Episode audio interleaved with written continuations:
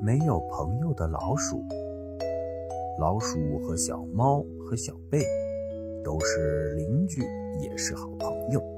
他们每天在一起，在温暖的阳光下歌唱，在柔软的草地上跳舞，非常快乐。有一天，猫妈妈送给小猫一个蝴蝶结，小猫系着美丽的蝴蝶结唱歌，神气极了。小贝老鼠看见了，都非常的羡慕，特别是老鼠。他想，嗯，如果我有这样美丽的蝴蝶结，该多好呀！于是到了晚上，小老鼠悄悄地把小猫的蝴蝶结给偷回了家，系在自己的头上，对着镜子，心里美滋滋的。第二天，小猫发现蝴蝶结不见了，伤心的直哭。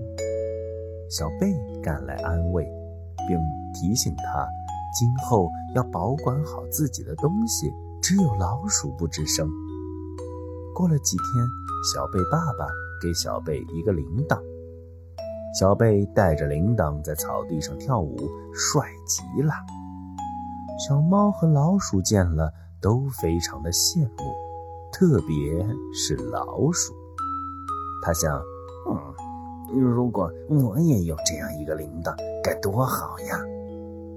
于是到了晚上，小老鼠悄悄地将小贝的铃铛偷回家，戴在脖子上，对着镜子，心里甜滋滋的。第二天，小贝发现铃铛不见了，伤心的嗯嗯嗯的哭了起来。小猫安慰他，并提醒他今后要保管好自己的东西，只有老鼠不吱声。到了晚上，静悄悄的，小猫突然听到了轻轻的铃铛声。他想，小贝的铃铛不是丢了吗？哪里来的铃铛声呢？他叫醒小贝，一起随着铃铛声找，一直找到了老鼠的家里。他们看见老鼠的头上系着小猫的蝴蝶结，脖子上戴着小贝的铃铛，正在照镜子呢。